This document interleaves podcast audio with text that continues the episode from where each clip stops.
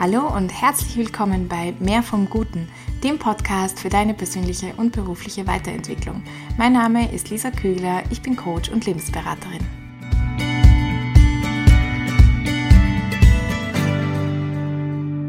Wie du dir das Entscheiden leichter machen kannst. Jeder und jeder von uns muss täglich ganz viele Entscheidungen treffen. Vermutlich stimmst du dem zu, selbst wenn du nicht weißt, dass du in Wahrheit, hier gehen die Meinungen ein bisschen auseinander, aber zwischen 60 und 80.000 Entscheidungen am Tag triffst. What?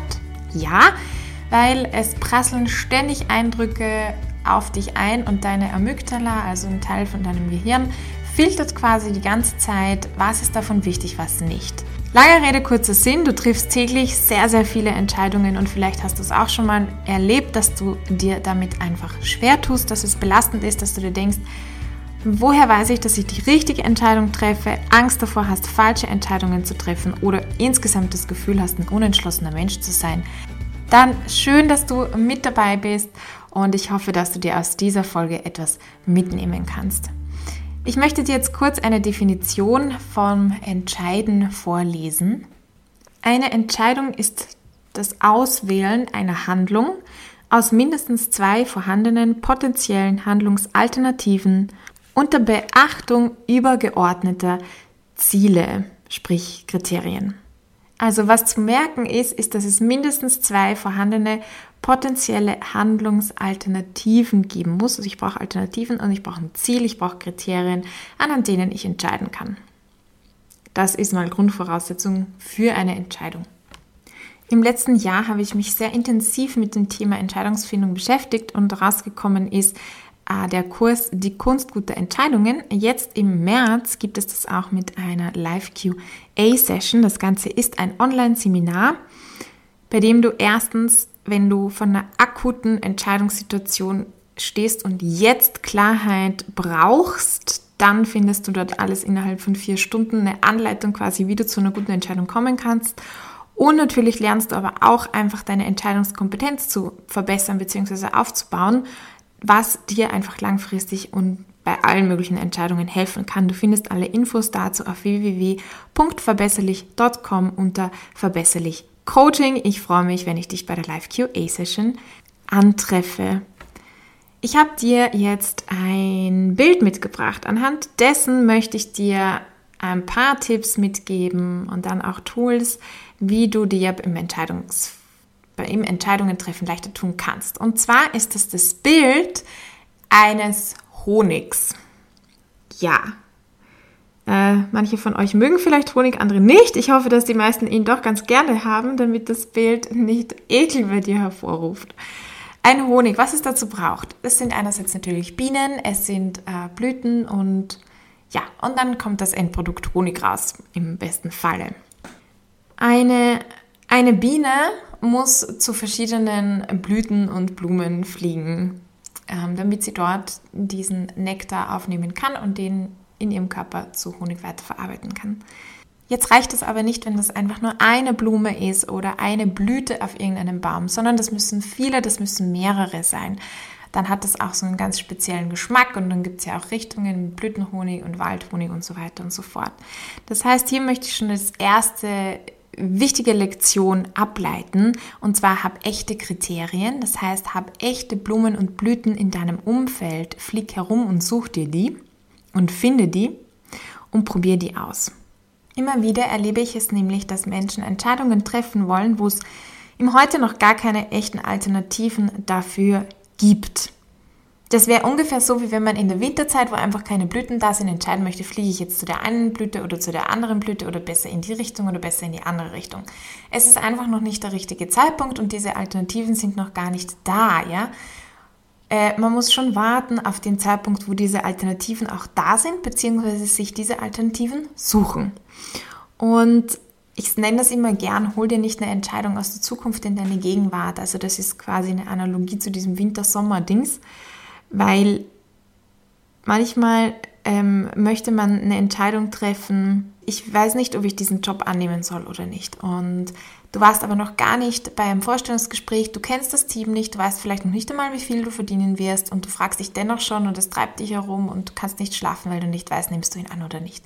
Das ist ein sehr typisches Beispiel für, für eine Wintersituation. Ja? Du weißt noch gar nicht, wie deine Blüte genau ausschaut.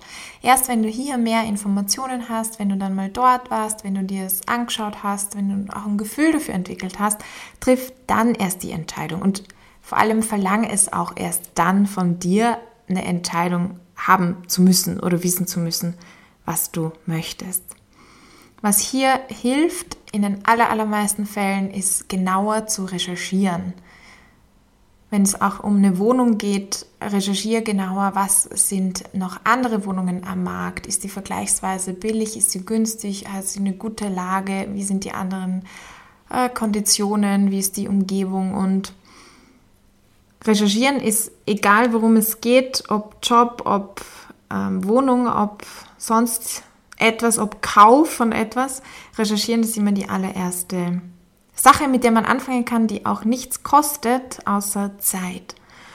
Und insbesondere, wenn du jetzt dazu neigst, vielleicht auch manchmal so schwarz-weiß zu denken oder zu sagen, okay, entweder das eine oder das andere und oft in so einem Wiegelwagel zwischen zwei Optionen steckst, dann habe ich hier auch eine Übung für dich, die Tetralemma heißt. Das heißt, aus dem Dilemma, also die für zwei, rauszugehen und den Horizont weiterzumachen, zu sehen, was da noch für Blumen und Blüten herumstehen, indem du dir die Frage stellst, okay, ich habe Alternative A, ich habe Alternative B, was wäre etwas total anderes? Was wäre, wenn ich beides mache? Und was wäre, wenn ich überhaupt keines von dem mache?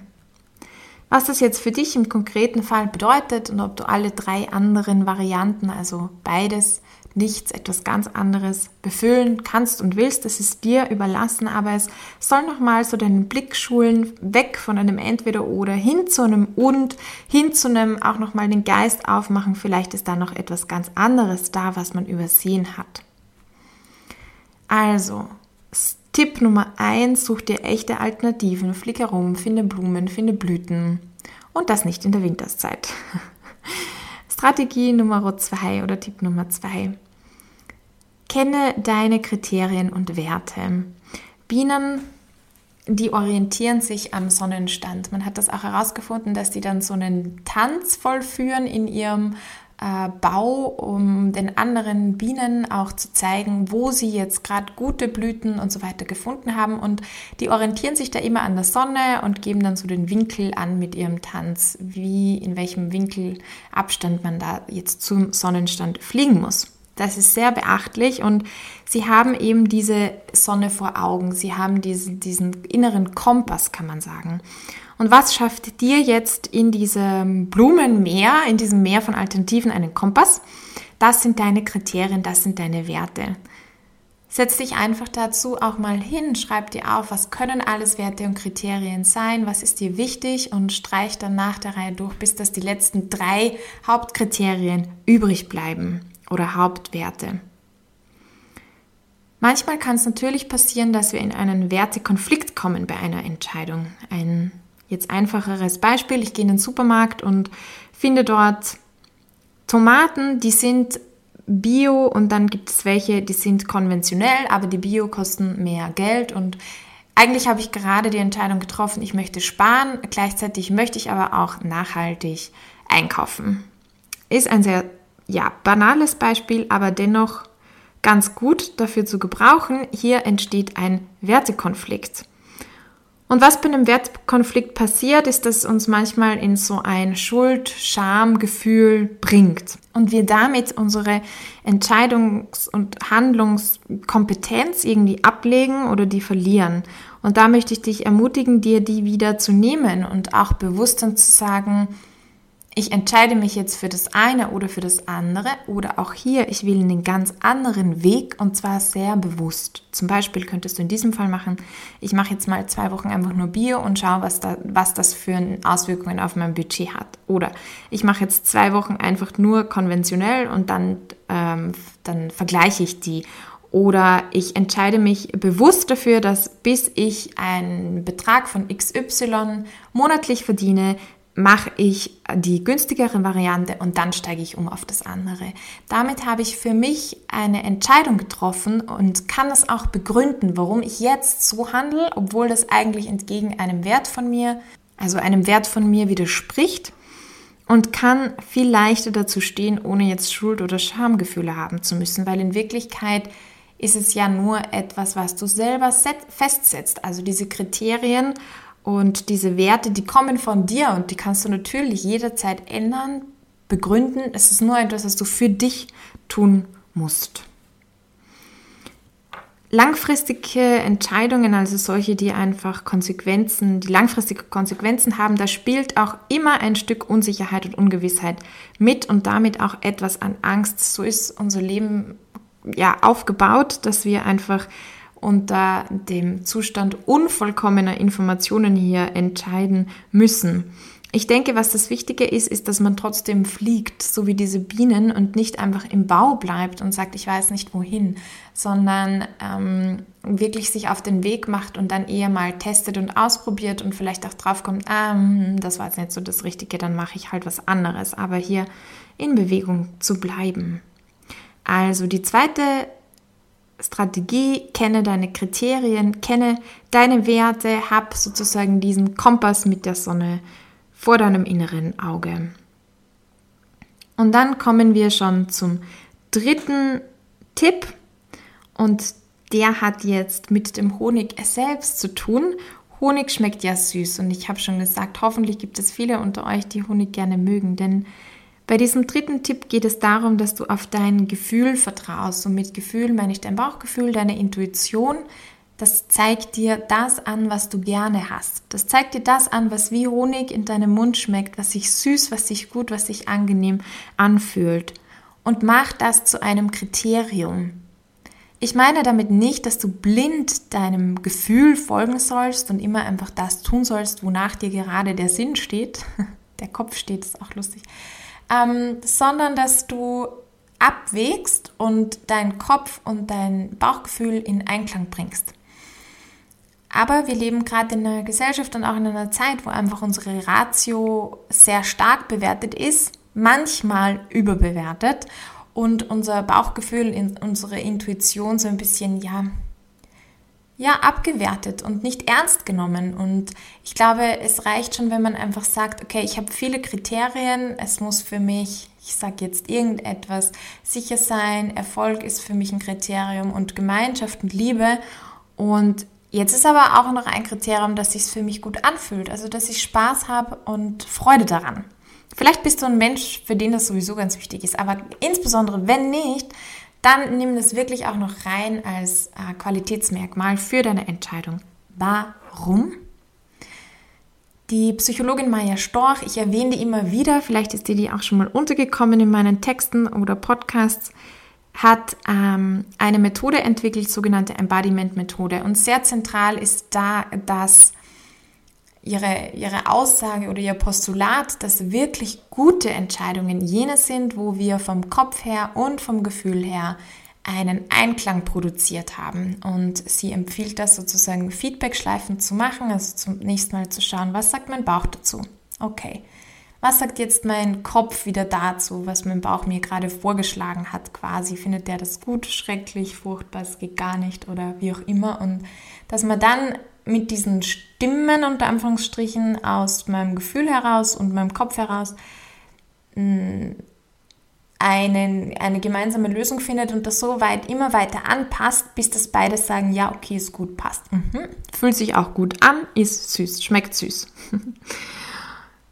Hier gibt es ein sehr, sehr besonderes Beispiel dazu. Ein Autor, es war ein Therapeut, soweit ich weiß, Antonio Damasio hat er geheißen, hat auch einige Bücher geschrieben. Jedenfalls hat er einen Mann untersucht, der einen Unfall hatte. Er heißt Fall Elliot. Und bei diesem Unfall ist sein präfrontaler Kortex, also hier der vordere Teil des Gehirns, verletzt worden. Was aber sehr beachtlich war, ist, dass jetzt er immer noch voll funktionsfähig war, also motorisch, sprachlich, auch sein Gedächtnis, das hat alles wunderbar funktioniert. Also es wurde gerade so geschädigt, dass diese Funktionen erhalten geblieben sind. Allerdings hat man gemerkt, er ist von der Gefühlsausprägung her hier eingeschränkt und hat da ähm, ja, also diese, es wurden hier Gehirnregionen verletzt, die genau für das verantwortlich sind. Und was sehr spannend war, ist einfach, dass das extrem seine Entscheidungsfähigkeit beeinflusst hat. Wo man sagen kann, okay, warum? Es geht ja hier nur um Gefühle, aber der wusste einfach quasi nicht mehr, wie man gute Entscheidungen trifft. Es ist ein sehr plakatives, neurowissenschaftliches Beispiel jetzt dafür, dass man sagt, hey, Gefühle sind wichtig, nimm die ernst und bezieh die in deine Entscheidungen mit ein, denn wirklich nur dann kannst du gute Entscheidungen treffen, wie das Beispiel sehr plakativ zeigt. Wenn du echte Alternativen hast und auch deine Kriterien oder deine Werte, vielleicht deine drei Prioritätswerte und dann auch noch eben dieses äh, Bauchgefühl jetzt hast, kann ich dir noch ein kleines Tool mitgeben. Das ist eine Nutzwertanalyse, also eine vereinfachte eigentlich, wo du untereinander mal listest deine Werte und dann äh, also eine Tabelle machst und dann in den Spalten, die rechts äh, davon sind, schreibst du deine Varianten rein, also deine echten Alternativen. Da ist Variante A, da ist Variante B, da ist keines, da ist beides und da ist nichts von alledem.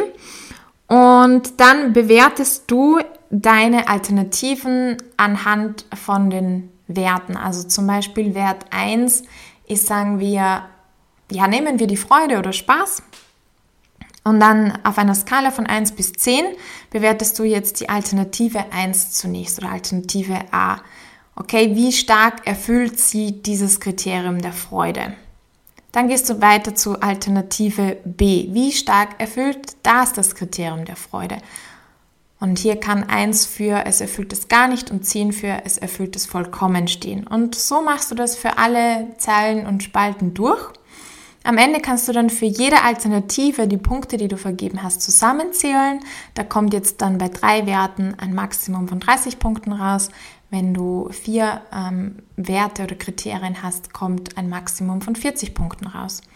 Und so siehst du dann auch ganz schön die Summenwerte jeder einzelnen Alternative und kannst dann sehen, okay, ich Variante B schneidet eigentlich am allerbesten ab. Dann kommt die Variante etwas ganz anderes und Variante A schneidet bezogen auf meine Werte ganz schlecht ab.